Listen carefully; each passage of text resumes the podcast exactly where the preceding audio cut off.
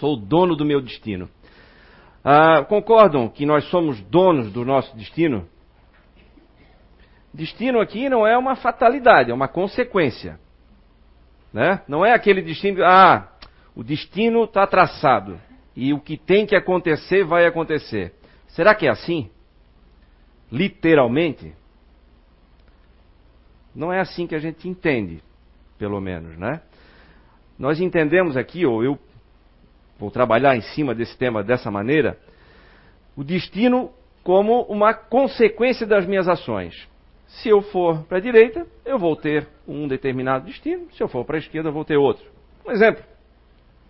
Eu estava imaginando uma maneira de, de, de, expressar isso e me veio na cabeça uma espécie de um fluxograma, assim. Quer ver? Um exemplo. Depois a gente pode substituir aqui. Vamos botar aqui. É, saúde perfeita. Pronto. Tenho saúde perfeita? Sim. Então vem para cá. Não. Aqui. Pronto. Se eu não tenho, o que fazer?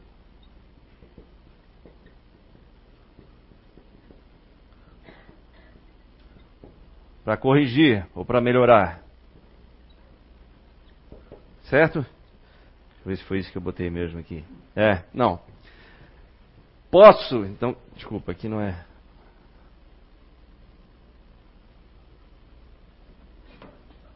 é. Posso corrigir?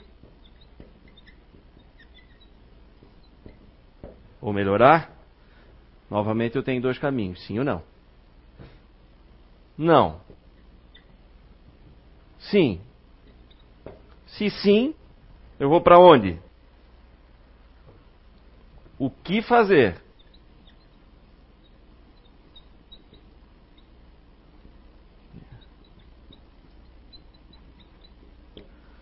Se não, eu vou para onde? tem, tem, várias possibilidades aí, dependendo do problema de saúde. Enfim, é, eu sempre vou me deparar. A questão não é o final aqui, tá? Mas é até porque acabou o quadro aqui. É que eu sempre vou me deparar com duas opções, pelo menos. Ou eu, eu preciso tomar uma atitude, ou então eu deixo a vida me levar. Né? Primeiro, já começa por aí. O meu destino já começa a ser traçado aí. Eu quero fazer alguma coisa para mudar, eu quero assumir a posição de dono dele, eu é que tenho as rédeas na mão, ou eu deixo a vida me levar? Já é a primeira decisão. E em cima dessa eu vou desencadeando um processo. O detalhe é que muitas vezes essas decisões, no momento em que a gente as toma, elas ficam meio obscuras. É difícil de, de, saber exatamente se a gente tomou a decisão certa na vida. Até porque elas muitas vezes se confundem, elas são muito parecidas. Justamente por causa disso aqui, ó. Chega, quando a gente chega nesses pontos aqui de encruzilhada na vida,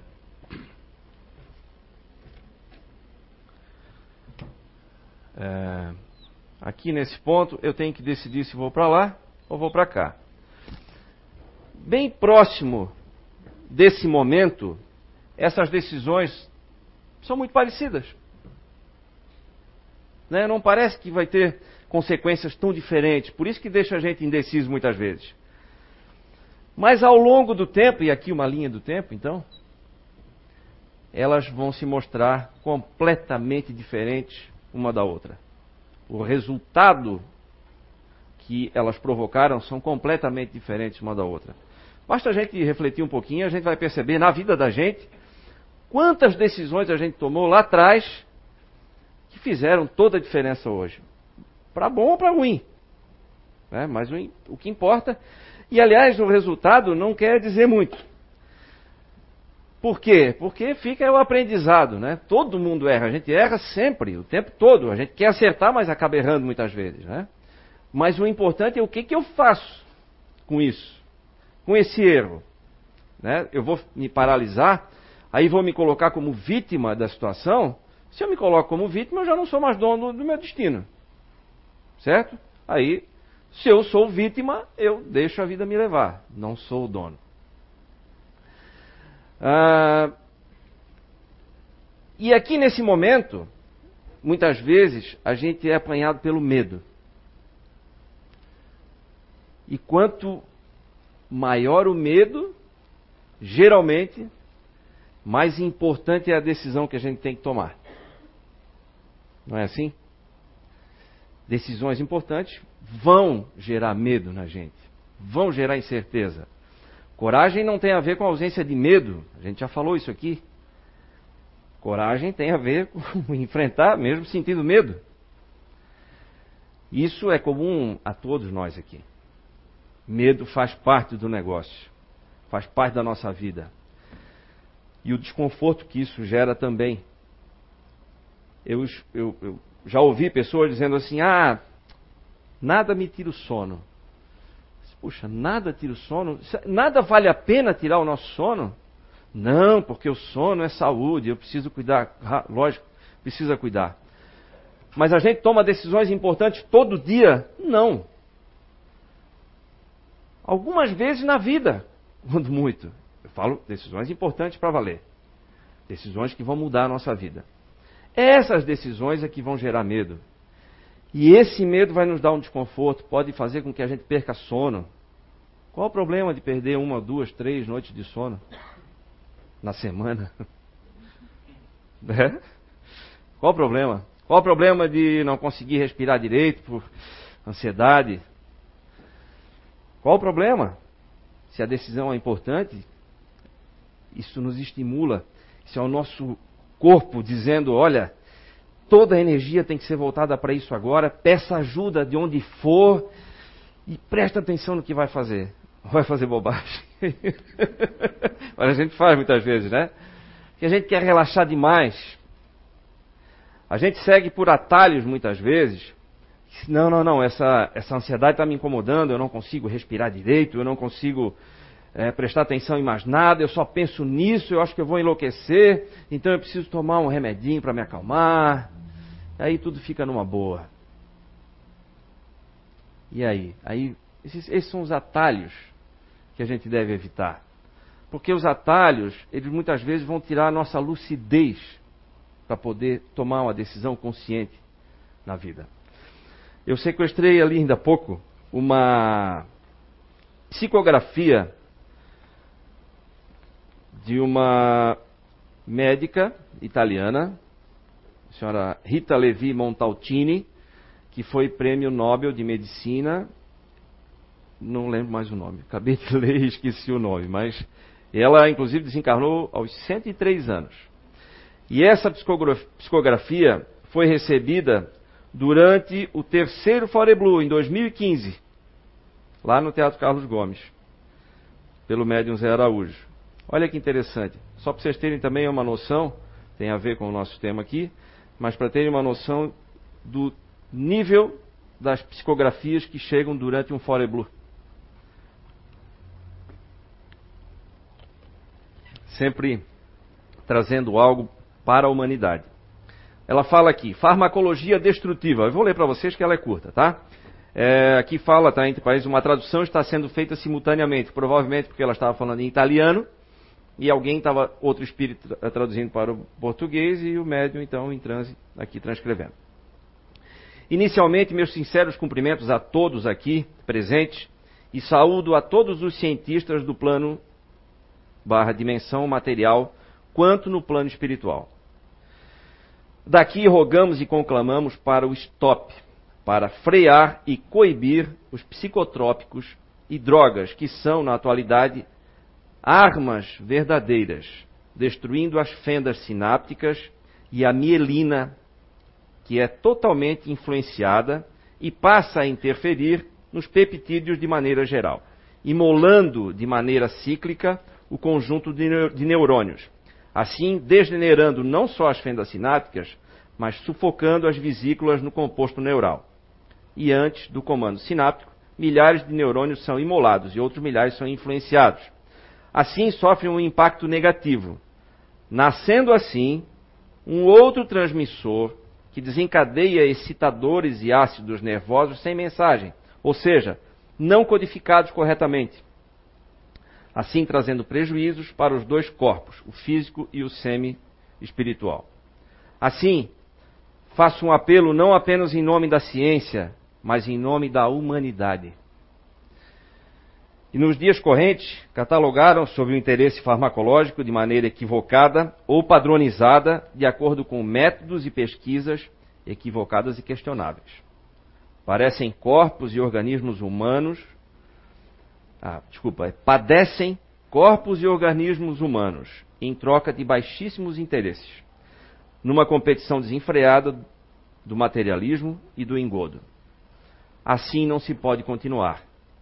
Já que num processo parecido com osmose ou herança energética terrena humana, serão esses males perpassados através da memória celular de pais para filhos nos quatro cantos do planeta. Assim, convoca os corações puros, em detrimento aos interesses momentâneos que destroem e nada cientificamente progridem. É muito mais sério o que por agora passa ao planeta azul. Assim, conclamo com todo o meu core, coração de pesquisadora, que sempre fui, e mesmo com adversidades e perseguida por preconceitos na época, não recuamos, não recuarmos. Não adianta toda, toda a tecnologia sem um senso moral e de amor ao ser humano e à saúde do corpo, que serve para renascermos todos. Assim, num futuro distante ou próximo, seremos nós a ter que descer, em uma grande maioria doentes e sem condições de uso completo dos corpos, semi-espirituais. Enfim, acho que podemos encerrar por aqui. Isso é uma chamada importantíssima de atenção do plano espiritual, não é a primeira, provavelmente não vai ser a última, nós já tivemos várias psicografias desse cunho chamando atenção para a gente evitar os atalhos. Na questão farmacológica, o grande problema não é nem o início do uso de psicotrópicos, tem aqui as especialistas da casa que já falaram muito disso, e sim o abandono deles. Deixar é muito complicado, precisa ser acompanhado, mas é necessário. Então isso tem a ver com as decisões que a gente toma na vida, com o medo, como eu dizia antes, ele faz parte do negócio. E o medo maior, ou desconforto maior, conforme mais importante for a decisão a ser tomada. Mas nesse meio do caminho, é, vale lembrar uma coisa. Primeiro, nós somos os únicos responsáveis pelo nosso destino, certo? Nós somos o dono tudo é culpa do dono. Numa empresa é assim também. Tudo é culpa do dono. Ah, mas o funcionário é responsável. O dono não soube contratar bem. Ou então, o dono não soube treinar adequadamente. Ou então, a empresa não tem o um manual com a descrição exata de que tem que fazer. Enfim, o dono é sempre o responsável. Assim acontece com a nossa vida. Nós somos o dono do destino. Mas então, isso significa que a gente está sozinho? Não. Não. A gente não está sozinho. Pelo contrário, nós nunca estamos sozinhos. Nunca estamos sozinhos. Mas é importante que a gente estabeleça alianças durante a nossa vida. Porque são essas alianças, a qualidade dessas alianças, é que podem determinar o sucesso no meu destino. Sucesso em todas as áreas da minha vida. Né? Pode ser financeiro, inclusive. Sucesso na minha saúde, o sucesso nos meus relacionamentos com as pessoas, o sucesso no meu relacionamento familiar, o sucesso nos estudos, no aprendizado, né? Qualquer coisa. Qualquer aspecto da minha vida, em qualquer aspecto da minha vida, é importantíssimo que, eu estabeleça boas alianças, alianças de qualidade. Deixa eu contar uma coisa que aconteceu comigo. Eu acho, fiquei relutando. Não, não dá para a gente ficar citando exemplo pessoal o tempo todo. Mas a época de colégio, eu sempre fui aqueles alunos que passavam, a gente dizia, com as calças na mão, né? sempre assim, por um fio da navalha e tal. E acabou, isso acabou se transformando numa vantagem para mim. E por quê? Porque todo final de ano eu tinha que revisar quase tudo. Como eu não era muito ligado nos estudos, cada final do ano eu tinha que revisar tudo. Isso se transformou numa, numa vantagem na hora do vestibular. Aí eu fui desafiado em sala de aula por um professor muito tradicional lá de um colégio tradicional, colégio de padres. Aliás, esse professor foi professor da minha mãe, vocês terem uma ideia do, da tradição do negócio, né? E aí um belo dia esse professor perguntou assim: quem daqui vai fazer vestibular na federal? Aí alguns levantaram a mão, porque não era muito comum, não era nada fácil também, né? Naquela época, não sei como é que é hoje, mas era por somatória, então não tinha chute, era aquela coisa assim, era um pouquinho mais complicado do que o outro vestibular da nossa rede estadual aqui. Ok, aí eu fui um dos corajosos que levantou a mão lá. E aí, aí quem fez cursinho de preparação? Aí mais uma meia dúzia de cinco levantou a mão e tal. Aí eu fiquei quieto, não fiz nada disso. Aí de repente ele se virou para mim assim, ó. Tu, Zunino. Bem respeitoso assim, né?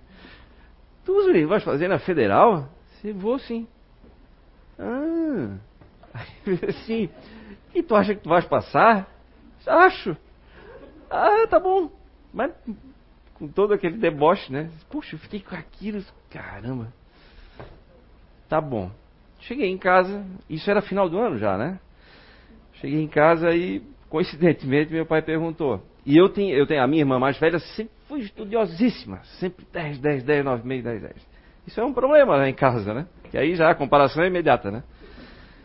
Nossa, que estresse que é isso.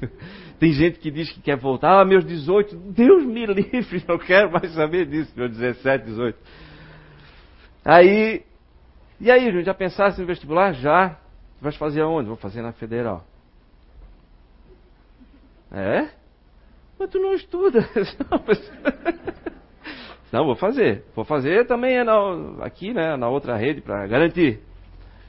Hum. Na época, eu ainda, claro, trabalhava, a gente sempre foi estimulado a trabalhar cedo lá em casa. Eu comecei a trabalhar com 14 anos. E comecei lá trabalhando com meu pai, descarregando caminhão, depois vendendo no balcão, essas coisas. E foi, foi. O que que aconteceu? Aí ele também, ele só não fez igual o professor, mas ele foi um pouquinho melhor assim. ele disse: "Tu acha que tu vais conseguir passar na federal?" Eu disse: "Eu vou tentar." Mas ele não acreditava nenhuma linha que fosse possível aquilo. E na época ele, tinha uma condição financeira muito boa. Ele disse assim: Pois então, se tu passar no vestibular da federal, tu podes escolher o cargo que tu queres. Opa! Oh, agora a cenourinha já ficou mais interessante aqui na frente, né? Beleza. Tinha uma revista que existe até hoje, né? De carro, né? Hum, tabela de preços. Qual é o primeiro da. Ah, esse aqui, esse aqui é bonito. Eu acho que vou por ali. Entre os dois primeiros da lista, assim, né? Gente, fui fazer o vestibular.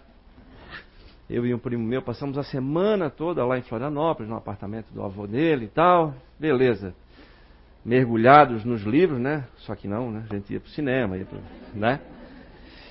E deu uma zebra. Não é que eu passei. Primeira chamada.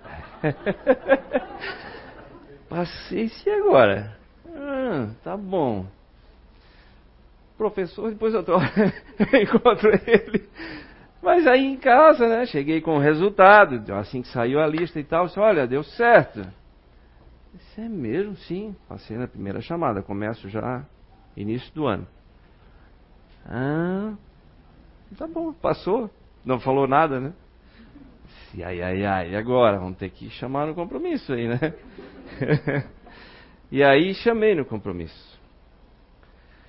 E aí cumpriu a promessa dele. O que aconteceu? E aí é que entra as alianças que eu falo. Nós éramos Como eu falei, a gente foi acostumado a trabalhar desde cedo. E aí eu me mudei para Florianópolis, fui morar sozinho. No começo fui morar na casa de uma parente, não tinha encontrado apartamento, depois fui morar sozinho. E aí fui trabalhar numa empresa lá, trabalhava das seis da manhã, uma da tarde, no almoxarifado de um laboratório de análise de clínicas. Era um laboratório grande, tinha lá seus 500, 600 funcionários. Ok. E eu tinha recém começado a namorar com uma moça.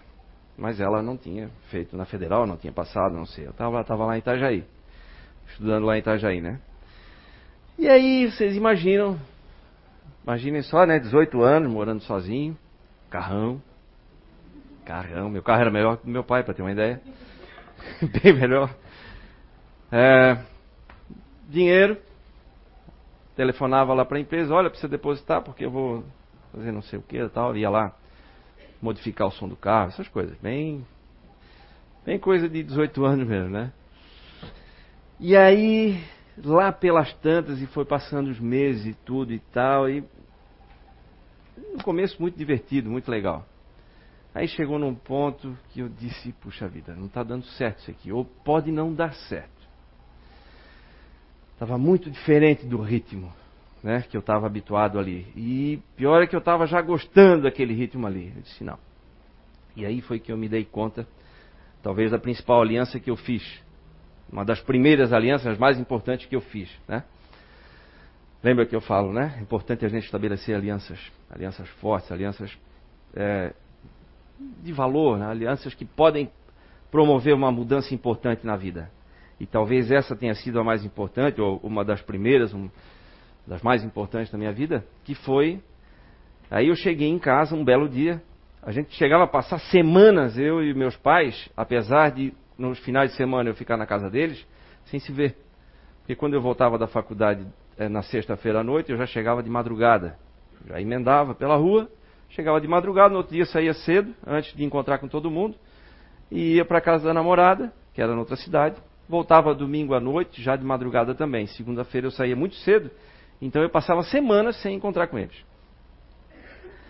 E aí um belo dia eu provoquei essa, esse encontro e disse, olha, eu vou mudar, eu vou sair da federal, vou voltar para cá, vou voltar a trabalhar com vocês e, e, vou fazer a minha faculdade lá em Itajaí.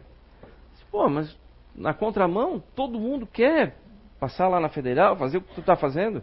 Não, mas eu estou perdendo meu tempo. E lógico que aí a namorada fez toda a diferença, porque eu não, também não queria estar longe. E eu vi que a coisa não estava indo para um caminho certo. E, e, de fato foi uma decisão é, importantíssima naquele momento. Parecia que eu estava fazendo tudo pelo avesso, né? Parecia. Mas hoje, lá naquele momento, né? Para os meus pais parecia. Para mim não. Mas era aqui, né? Agora hoje faz toda a diferença. Aliás, ela continua sendo a minha namorada até hoje, faz, fazem uns 27 ou 28 anos. E aí é que eu tenho a certeza de que foi uma aliança bem sucedida. No maior sentido da palavra, né? E assim a gente vai estabelecendo alianças na nossa vida que podem modificar o rumo das coisas. Não dependem exclusivamente do nosso raciocínio da nossa vontade muitas vezes, porque a gente não está bem o tempo todo. A gente não está 100% do tempo com toda a energia, com todo o entusiasmo. Ou é assim? Tem alguém aqui que está 100% do tempo entusiasmado pela vida, pensando no que tem que fazer, pensando no que pode melhorar, aprimorando a inteligência, aprimorando a sua capacidade de persistir, a paciência? Não, né, gente? A gente cai muitas vezes. Só que é nesses momentos que de, de, de, queda, ou, ou, ou, de, ou que a gente dá uma, uma baixa, pelo menos, é que as alianças entram na nossa vida. Porque quando a gente estabelece essas alianças fortes, são elas que nos sustentam muitas vezes e mostram o caminho, mesmo que não digam diretamente. Né? Nesse caso que eu contei agora, fez uma diferença enorme, eu vejo, hoje, né? Mas nem nunca fui cobrado para isso. Nem por ela, nem pela família. Pela família foi o contrário, né? Fui cobrado porque tomei essa decisão. Mas foi a coisa mais certa. E assim, a gente vai estabelecendo algumas durante a vida. Isso nos sustenta. Porque graças a Deus, né, não coincidem os momentos, geralmente, né, em que a gente está em baixa, as pessoas que estão ao nosso redor, alguém vai estar tá em alta, alguém vai estar tá forte para poder nos ajudar. Porque a gente só consegue ajudar alguém quando está forte também, quando está equilibrado. Não é assim? Se eu preciso de ajuda, se eu estou em desequilíbrio, dá para eu ajudar alguém? Não dá. Agora, se eu estou forte, se eu estou bem, se eu estou em paz, eu consigo. Né? Com humildade, eu consigo. Ah, essa aliança, depois, mais tarde, me ajudou também muito no outro caso. Eu tomei uma decisão, uma outra decisão muito importante na minha vida também, que foi me separar da família, me desligar do, do trabalho em conjunto com a família, porque uma, uma, série de questões. Uma delas era o conflito, e outra que eu queria liberdade para alçar outros voos, queria ver outras coisas, queria, enfim, queria liberdade para poder fazer outras, outras atividades, né? Profissionais mesmo. E lá não, não tinha como. E, e aí, quando eu tomei essa decisão, eu sofri consequências terríveis do, do ponto de vista físico, né? Eu não conseguia dormir, eu não conseguia respirar completamente. Era só pela metade, tinha um, uma bucha aqui, um tijolo aqui dentro, não deixava respirar direito. E aí, eu não quero tomar remédio, não quero tomar remédio. A minha esposa, já era esposa na época, ela tinha o hábito de fazer exercício físico diariamente. Eu disse, vou começar a fazer contigo também. Pronto. Foi o que resolveu. E a partir de lá, virou hábito até hoje. Então, puxa, agora que eu me dei conta, já fazem quase 30 anos que eu tenho esse hábito. Olha que legal. Por uma questão de necessidade. Por uma crise. Nós já falamos aqui, as crises são fundamentais na nossa vida, né? São elas que provocam. É a hora de dar um medo, a hora que dá a indecisão. É, essa é a hora mesmo. Essa é a hora boa, essa é a hora da decisão importante, a decisão que vai fazer diferença na vida. É nessa hora que eu tenho que saber o que eu quero e saber se eu quero realmente. Se eu quero, eu acredito que é possível, então vai dar. Infalivelmente. É uma questão de tempo. Agora, eu não posso é querer que as coisas aconteçam no meu tempo. Porque tem muitas coisas que levam um, tem um tempo, tudo tem um tempo natural para acontecer. E às vezes a gente entra num descompasso com isso que acaba nos frustrando e a gente acaba fazendo um inicia e para, inicia e para, inicia e para, porque não vê o resultado imediatamente.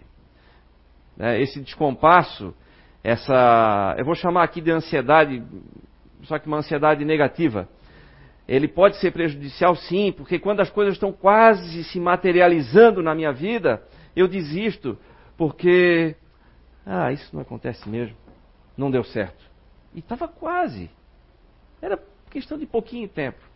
Então, é importante a paciência. Outro dia eu estava assistindo um filme, e era um filme, na verdade era uma história é, sobre a fundação de, um, de uma empresa, uma grande rede aí de fast food mundial. Recomendo o filme. Não pode falar o nome aqui, né? A gente foi cortado já no YouTube por causa de algumas coisas, então agora tem que ficar quieto. Não posso falar o nome, não posso falar as cores também, que é amarelo e vermelho. E aí eu me lembro que nesse filme dizia nada supera a persistência. Ele batia muito nisso, nada supera a persistência, nada supera a persistência. A inteligência não supera a persistência. A sabedoria não supera a persistência. A educação não supera a persistência. Isso, dito lá. E aí eu fiquei pensando naquilo, é verdade. Que poderosa que é a persistência, né? Eu não consigo ser persistente se eu não for paciente. Uma coisa está ligada à outra. Mas que poder que isso tem? É exatamente disso que eu acabei de falar. Eu preciso persistir. Eu preciso persistir. Por quê? um dia vai acontecer. Um dia vai se realizar, vai se concretizar aquilo que eu quis, aquilo que eu desejei, aquilo que eu desenhei na minha vida. E é importante que eu desenhe isso, pelo menos na minha mente. Que vida que eu quero? Não há problema nenhum em querer ter uma vida boa. Pelo contrário, a gente deve querer ter uma vida boa. Em todos os aspectos da vida. Qual o problema disso?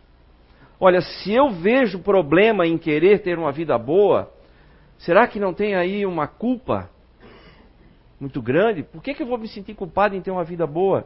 Ah, não, porque aí eu vou encontrar alguém ali na rua que não tem onde morar e tal, e isso não está certo. Não, não está certo. Mas qual o problema em eu querer ter uma vida boa e trabalhar por isso?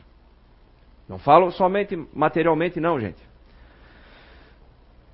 Mas é isso que muitas vezes muitas pessoas colocam na cabeça: não, isso não pode, isso é pecado, isso é injusto. Não é. Não é. Isso faz parte da perfeição divina. E aí entra uma outra aliança fundamental na nossa vida a mais importante delas é a nossa aliança com Deus. Como é que eu estabeleço uma aliança com Deus? Vocês já viram uma lâmpada acender sem ter energia ligada nela? Não dá. Só vai sair luz se entrar energia elétrica lá. Certo? Só sai se tiver uma entrada. Assim somos nós. Nós só cons conseguimos produzir algo de bom ao nosso redor na nossa própria vida e, por consequência, no nosso redor, quando nós estamos ligados com alguma coisa. Precisa entrar alguma coisa. Se eu estiver conectado com Deus, qual vai ser o reflexo na minha vida? Vai ser só de coisa boa, de perfeição, de beleza em todos os sentidos, de saúde perfeita, física, mental, espiritual. de bons relacionamentos, de alegria de viver, entusiasmo pela vida, gratidão, perdão. E aí isso acontece no sentido contrário também. Não, peraí, se eu estou conectado com Deus, eu consigo perdoar. Se eu estou conectado com Deus, eu consigo ser grato. Ou é o contrário? Se eu sinto gratidão pelo que eu já tenho, isso será que não melhora a minha conexão lá? se eu consigo perdoar, ou me esforço em perdoar, será que isso não melhora a minha conexão? Com certeza. Nós precisamos ser facilitadores da vida. Nós não estamos aqui para atrapalhar uns aos outros. Nós estamos aqui para facilitar a vida. E na medida em que eu assumo essa postura de facilitador da vida, essas coisas começam a fluir pela minha vida. Eu estou facilitando a vida das pessoas, eu estou ajudando na medida do possível, eu estou ensinando através de um exemplo. Porque os exemplos arrastam, não é assim? As palavras comovem, mas os exemplos arrastam. E arrastam mesmo. E começa dentro de casa, no nosso círculo de amizade, onde quer que a gente conviva, no trabalho. É o exemplo que vai promover verdadeiras mudanças, transformações ao nosso redor. Outro dia mesmo, eu senti isso na pele, faz, faz pouco tempo. Ah, um colega de trabalho, por causa de um retorno que ele me deu. Numa conversa, a gente estava indo para uma outra cidade, ver um negócio e tal, a gente trabalha com negócios, intermediação e tal. É, e aí do nada. Não, nós havíamos assim, não estava muito. A conversa não, não, começou muito boa, mas de repente ele assim: Olha, Júnior, uh, quero te dizer uma coisa. Tu sabe que as pessoas uh, se sentem bem negociando contigo? Disse, Por quê? Não, porque eu observei já isso várias vezes. Sabe aquele retorno sincero, que aí. Opa. É, isso aqui não é soberba, não, gente. Eu estou é, relatando algo que aconteceu que foi muito poderoso para mim. É isso porque eu sinto isso. Enquanto que eu tenho que pensar em tudo que eu falo e fico com medo se eu for por aqui, para ti sai com uma naturalidade e, e não sei, é assim, é assim. E aí eu fiquei com aquilo na cabeça, e fiquei, fiquei, e aí eu me dei conta que eu realmente fazia um tempo que eu não estava usando isso. Lá nós temos algumas divisões, a gente trabalha desde, nós trabalhamos com, com imóveis, então desde imóveis é, populares, o primeiro imóvel de entrada que a gente chama, que é para quem quer sair do aluguel, até imóvel de alto padrão, frente para o mar, é, ou empresas, né? Só que é esse tipo de, de essa divisão, é, eu trabalho também no operacional. E eu estava deixando de lado isso, preocupado, porque é crise, porque as coisas pioraram, então tem que gerir, tem que. É, é, estratégia nova de venda, de propaganda, disso, daquilo. Opa, peraí, para, para, para tudo, para tudo. É exatamente o que eu gosto de fazer. E eu estava deixando de lado. Imediatamente, eu recontratei aquele corretor que estava esquecido lá, que era eu mesmo. E aí fui para a rua. Gente, é impressionante como os resultados mudam quando a gente passa a fazer o que gosta. Então, fica uma dica, né? Se eu não estou fazendo o que eu gosto, procure o que, que gosta de fazer e vá atrás porque isso faz toda a diferença. A começar no prazer que isso dá. E os resultados são outros. E o, e o, o detalhe é que a gente começa a modificar o resultado, no nosso caso lá, do nosso redor. Porque eu parei, eu passei a, a quase não parar lá mais lá dentro do, do, escritório, só que cada vez que eu vinha eu tinha uma lista enorme de coisas na agenda e coisas para as pessoas fazerem e tal, tal, E aí todo mundo começou a entrar nesse clima e tudo, e não sei. Magicamente a crise foi embora para a gente lá. Então fica aí uma dica também, né? Faça o que gosta de fazer. Às vezes a gente abandona, a gente se atrapalha com coisas do dia a dia e deixa de fazer aquilo que gosta de fazer, aquilo que sabe fazer, porque na medida em que a gente faz o que gosta, a gente melhora aquilo que já sabe. É assim.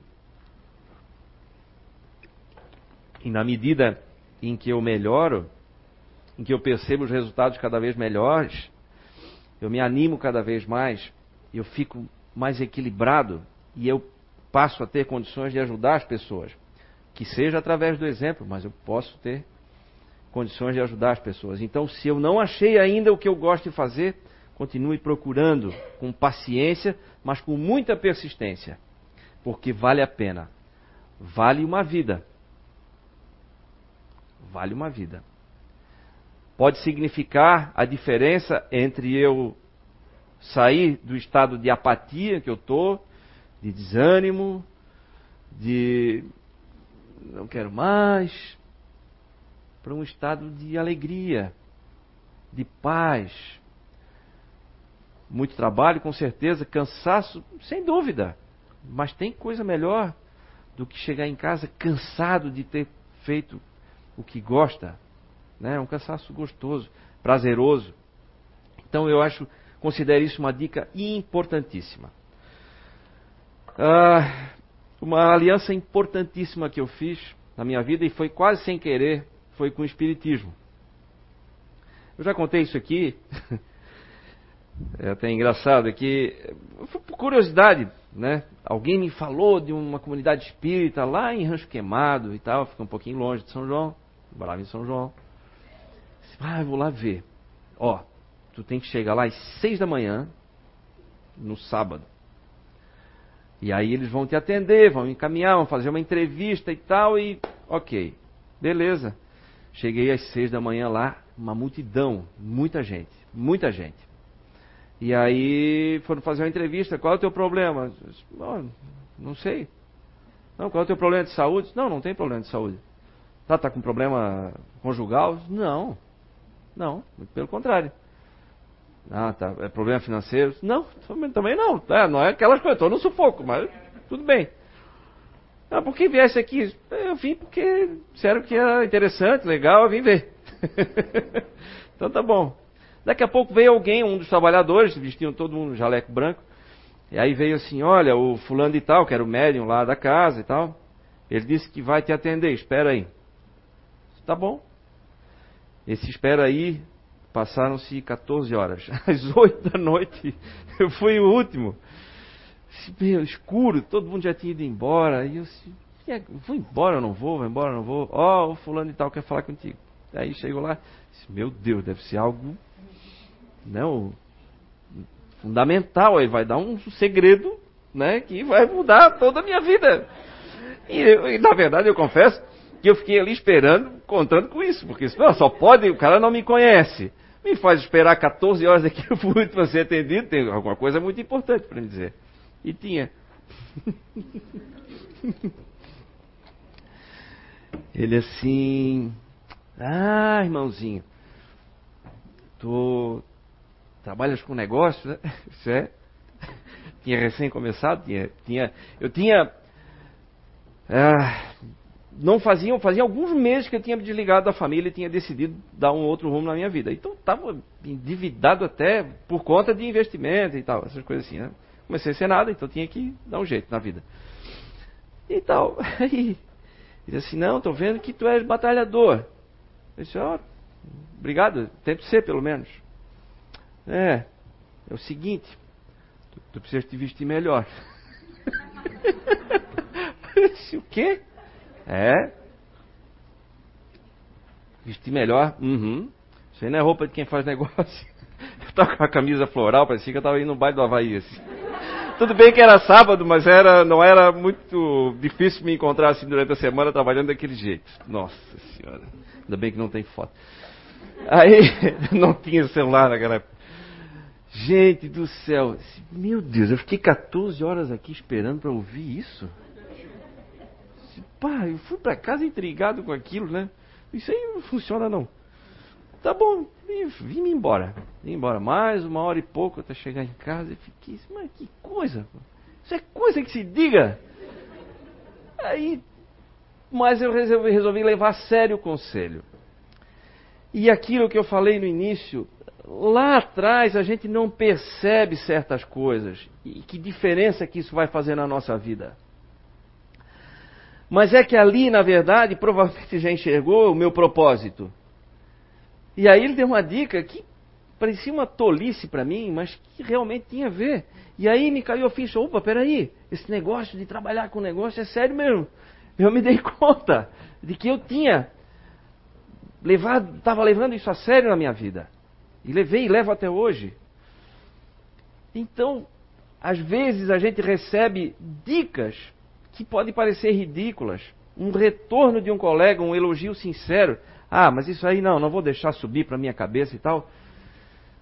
Se a gente parar um pouquinho para refletir em muitas coisas que aconteceram lá atrás por conta disso, a gente vai perceber a riqueza da ajuda que a gente recebe por intermédio das pessoas.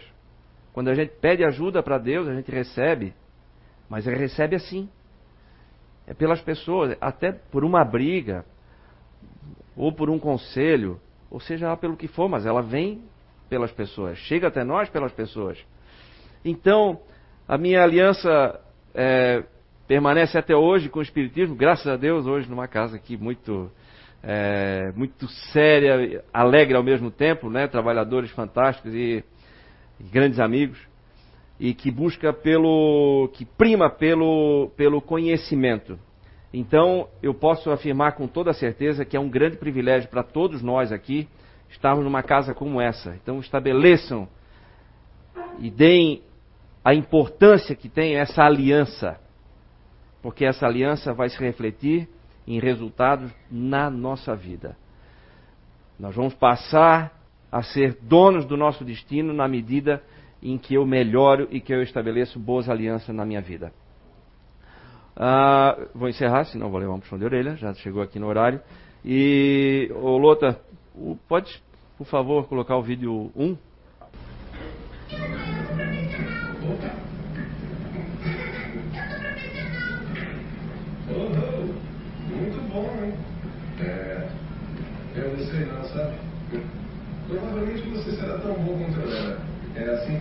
São e eu era abaixo da média no basquete. Provavelmente você também não será lá essas coisas, então você. Você vai ser bom em muitas coisas, mas não em basquete. Eu não quero que fique arremessando essa bola dia e noite, tá bom? Tá bom? Vai lá, mano.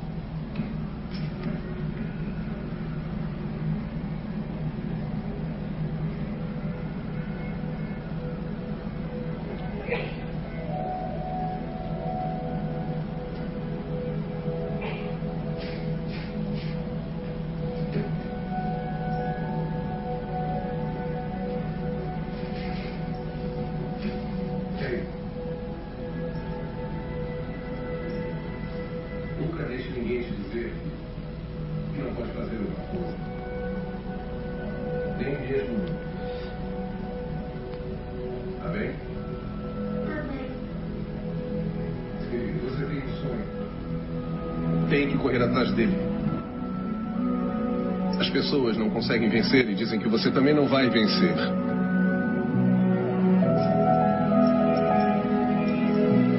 Se você quer uma coisa, corre atrás. Ponto.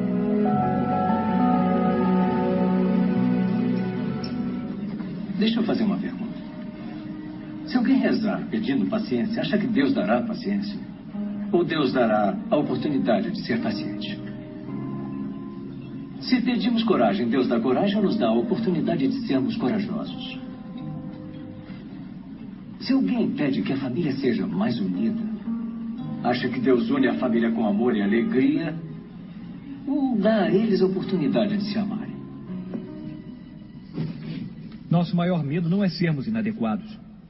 Nossos maiores medos são os de sermos poderosos além da conta. É nossa luz e não a nossa obscuridade que mais nos apavora. Ser pequeno não serve ao mundo. Não há nada de sábio em se encolher para que as outras pessoas não se sintam inseguras ao seu redor. Nós todos fomos feitos para brilhar como as crianças. Não está apenas em alguns de nós, está em todos. E na medida em que deixarmos nossa luz brilhar, nós inconscientemente damos às outras pessoas a permissão para fazer o mesmo, na medida em que nos liberamos de nosso medo. Nossa presença automaticamente libera os outros.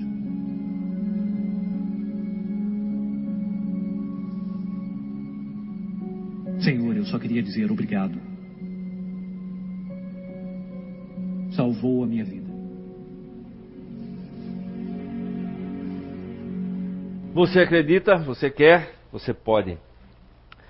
Sorte é uma questão de probabilidade. Né? Sorte não é algo que fica assim solto, que vai acontecer. Sorte é probabilidade. Então, o que, que eu preciso para ter mais sorte? Eu preciso me expor ao risco de dar certo. Se eu trabalho, por exemplo, com vendas, eu preciso estar na rua fazendo mais contatos, eu preciso me expor. Apenas um exemplo. Quanto mais eu me exponho, mais chance de dar certo. Se eu ficar em casa dormindo, a minha sorte vai embora. Certo? E outro ponto importante que fica aqui, então vamos fechar isso, para que a gente possa realmente, a partir de agora, desse momento, assumir as rédeas do nosso destino, é coragem. Coragem para tomar a decisão agora. Eu posso mudar a partir de agora. Dessa reflexão foi feita agora. Coragem. Coragem e atitude. É isso aí. O resultado vai vir depois. Ok? Obrigado.